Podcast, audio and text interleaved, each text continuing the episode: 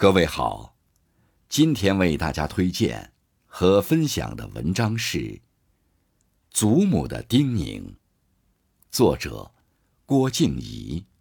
感谢武鹏先生的推荐。作品来源选自《秦岭杂志》。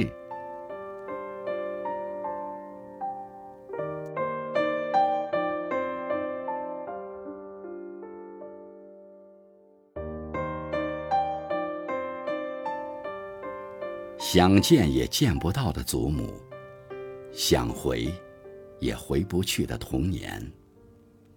祖母离开我们一季了，这些日子，心绪总是乱乱的，莫名的忧伤。一听见秦腔，心里更加的潮湿，情绪更加的波动。模糊中。仿佛回到了上世纪八十年代。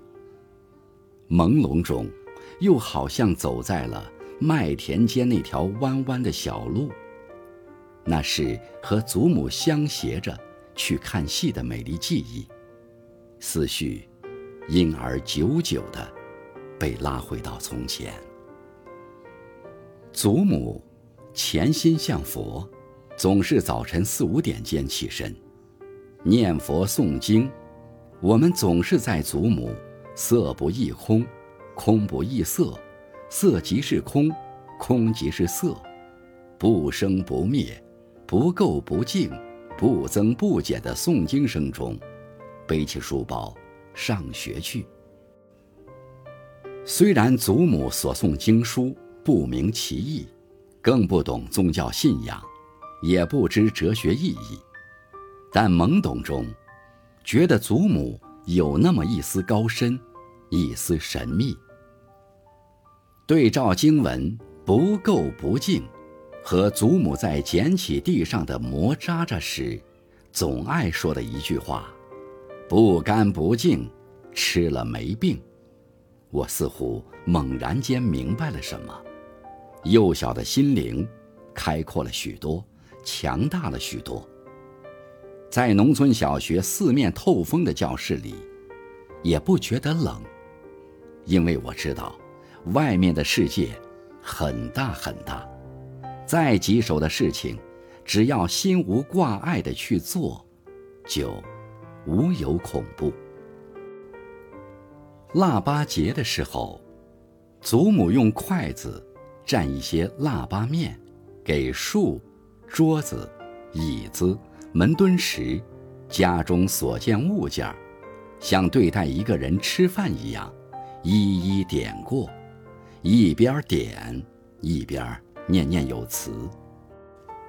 当时我惊讶极了，就问祖母：“树又没有嘴，怎么吃？”祖母笑了笑说：“树和人一样，它不说话，就和人不一样了。树也要过年呢。”我似懂非懂的呆站在那里，懵傻傻，又好像开了窍。那一刻，我明白了木头、石头和人是一样的。那一时，惊起了我幼小心灵待物的朴素态度。在祖母眼里，原本就没有人和物的分别，无论动的、静的、会叫唤的、默不作声的。一切的一切，都理应和人类同享德泽。所谓众生平等，万物同一，草木山石皆有佛性。祖母在世时，最爱说的口诀：忍忍忍，让让让，忍让两字福禄多，世人都把周公看。周公百忍，家不散。后来，读书读到周公恐惧流言日，王莽谦恭未篡时，突然明白了，周公百忍成圣。周公的忍耐，奠定了周王朝七百多年的江山社稷。周公作为文王的儿子，武王的弟弟。成王的叔叔，尚能一目三握发，一饭三吐哺。如此礼贤下士，竟还招致流言蜚语。在朝臣纷纷猜疑时，周公还能为成王抛甲剪发祈祷。周公就是周公，漫漫历史长河中，谁做到了和周公一样？所以，祖母才一直教我们忍让。也许，真的是不容易做到。忍字心头，一把刀啊！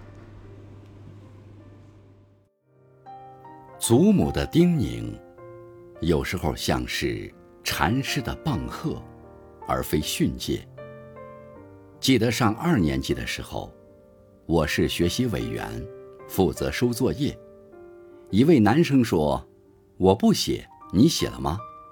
我骄傲地说：“早写完了。”他听后冲到座位上，一把将我的作业本撕了。我恼羞成怒，一把过去。就把他的数学书给撕了。放学回到家，心情沮丧，委屈地向祖母诉说。没想到，非常疼爱我的祖母，并不责怪那位男生，反而这样说：“他撕你不撕，你就有理；人家娃撕了你的本子，你就撕了人家的书。起官司了，就是找老师断，各说各的理。”你还不一定占理。那一刻，我突然茅塞顿开，他撕你不撕，你就有理。这句话深深地震动了我，直到今天，依然在我心中回荡。接着，祖母继续开导我说：“那同学他家多么可怜，现在还住在窑洞里。”接着。在祖母的指导下，我细心地把那位男同学的数学书粘贴好。周一清晨，冬天的天还麻黑一片。到教室时，我看见那位男同学在蜡烛下手忙脚乱地将本子往一块粘。我还给他书，并说：“不用了，我再写一遍作业就是了。”那位男同学目瞪口呆，看着我前后的变化，有些不好意思的低下了头。只有我知道是祖母教给我的，教给我武艺大涨的秘籍。自此，我们之间好像那件事儿从来没有发生过。我的收获是，这个班上最不好对付的男生。从来没有在任何时候、任何事情上刁难过我。随着年岁增长，我越发明白，这是祖母给我心灵增加的力度。一让良友，一争良丑。类似道理的话还有：夜饭少吃，赢官司少打。祖母说这话的时候，我总是想不通。难道打官司不是为了赢？不为了赢，为啥要打官司？祖母朗声一笑：“你赢了官司，那人可能要恨你一辈子；赢了和输了有啥区别？凡事你吃些亏就刚刚好。如果便宜都让你占了，别人还活不活？宰相肚里能撑船。”将军胳膊上跑开马，学会吃亏，要啥恶水都能喝得下，你的肚量才会越来越大。这和陈忠实老师书中所写，要想在白鹿原上活人，心上就得能插得住一把刀，多么相似。啥事儿都不要太过头。虽然祖母说的是一句大白话。可是和儒家所奉的中庸之道，以及先哲们所说的“有余不敢进，亢龙有悔，盈不可久”一个意思。祖母还常常说：“眼前多的时候就没足进，这可不好。”后来读《红楼梦》才知道，这是其中的一句话：“眼前有余忘缩手，身后无路想回头。”这难道是祖母五岁时，和作为先生的自家叔父去邻村私塾里灌的耳音？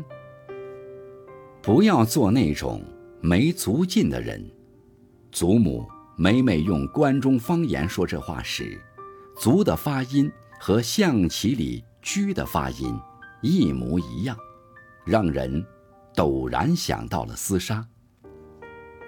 知止是多么重要的人生格言，而知足常乐就是写在祖母脸上恒久的表情，因为祖母对富贵从不艳羡，还说。穷人家的孩子早当家，祖母的安贫乐道，让我相信苦尽甘来，相信吃苦是人生要练的基本功，也因此，让我更容易理解夫子之言：君子修道立德，不为穷困而改节。不能把你的重担搁到别人肩上，把你的愁帽让别人替你戴。祖母进一步解释道：“别人可以帮你，但不能替你。就好比走路，你累了，别人可以背你一会儿，但不能一直背着你走。路还是要你自己走。旁人可以依靠，但不能依赖。这是在教我们自立自强。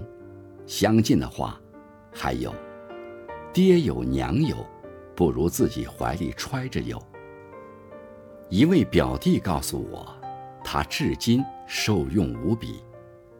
正如郑板桥先生所言：“淌自己的汗，吃自己的饭，自己的事情自己干，靠天靠地靠祖宗，不算是好汉。”但让我们帮助他眼中的可怜人、穷亲戚时，祖母总说。又不费你啥，你帮了也短不了你个啥。帮忙帮忙，人家不急不忙，也就不需要你帮。这，又是在教我们行善。祖母又通过讲故事的方式，教我们反求于人时的礼节礼数。锅盔边边，包子瓤瓤，鸡蛋黄黄，卷卷心心。给你黑少爷，我端上来。这是秦腔戏里北宋名将呼延赞少时为替父报仇，不得已沿街乞讨的一段唱腔。结果一天啥都没有讨到，饿得头昏眼花。回家后，他母亲问明原因后，耐心劝告他说：“叫一声爷爷婆婆，给我娃一些馍馍。”祖母说完这段话，总会评价这么一句：“要饭呢，口气还那么大，并伴着连续的语气很重的笑声。”那个时候，我们也就恍若从中悟到了笑声背后的意义。早睡早起，这也是祖母天天念叨的话。娃娃家起来这么晚。咋吸收阳气呢？过去人说，点卯点卯，官员上朝点名，卯时是早上五点到七点，这个时候起床，一天人都是精神的。一日之计在于晨，不能把大好时光白白睡去。乍一听想不通，不是正午的太阳最红最热吗？后来读书，才明白一天中卯时是日出之时，太阳冉冉东升，所谓日出而作，对应着朱子家训中的黎明即起，洒扫庭除。又想起至圣先师孔子，称白天睡大觉的人是朽木不可雕也，并经过自己的实验。真的是如祖母所说，起来的越早，人越有精气神，记忆的东西也越牢固。看看祖母从上一辈传下来的规矩，是多么的具有科学道理。现代学者研究认为，早餐前是记忆的黄金时刻。为了延长此时段，甚至建议人们将早餐、午餐合并，称为 brunch。上世纪八十年代，农村小学的作息表是早读、上课、吃早饭。早晨六点多，我们出门上学时，祖母总是隔着窗户喊：“早上万万不能吃馍。”一吃馍，念的书就会就着馍一起到肚子里，脑子里啥也留不下。祖母叮咛的内容，居然和外国研究者的最新发现一样。小时候四体不勤，五谷不分，没干过多少家务活，可以不夸张地说，在祖母的呵护下，基本是在蜜罐子里长大。如今满负荷，总有干不完的家务，这也许就是某种意义上的能量守恒吧。这是我写的一段微博。其实，虽然祖母为我们代劳许多，也像隔代亲一样在娇惯孙子，但祖母一直在苛责懒惰，一直在赞赏勤劳，并说：“吊儿郎当，只会耽搁你们自己。”十指不沾水的女娃娃，谁家会娶？嫁不出去的姑娘不知道害臊。知识青年都要到农村去接受贫下中农再教育，何况你们都是农村娃娃，脚上不沾泥，手上不拿农具，光想吃现成的，将来可咋处啊？祖母见我们进了城。变得光知道读书学习，不待见劳动。每到寒暑假，祖母总是絮絮叨叨、自言自语，甚至有些忧心忡忡。但是，只要你稍微干一点点家务活，比方洗一条床单、包几个包子，祖母就会持续夸赞你到村子的角角落落。我就是在祖母不断的赞扬中。变得不那么懒惰，变得不怕劳累，而且笃信劳动使人类进化，动手可以使大脑灵活。为了教育我们爱惜粮食，祖母总在讲那过去的故事：手工粗布拿去北山换粮，换粮的路上遇见狼，年年青黄不接，六口人一年分的口粮不到五十斤。其中的艰辛，我们难以想象。现在，白蒸馍凉面紧饱着吃，简直就是在福窝窝里。忆苦思甜是他老人家的日常，一面教育我们这些子孙要朴实无华，一面夸赞新社会的种种好。而他老人家从不愿意浪费一粒小米的决心，总在潜移默化中。影响着我们。祖母常常讲起她在寺庙里的亲眼所见，被我称作“六颗米”的故事。师傅喝完一碗小米粥，见碗底还有六颗米，就倒些开水一冲，一饮而尽。后来，知道许多高僧大德对粮食百般珍惜，是因为在他们眼中。一粒米虽小如芥子，却大如须弥山。祖母一遍遍讲，我一次次领受，如今成了我教育孩子爱惜粮食的口头禅。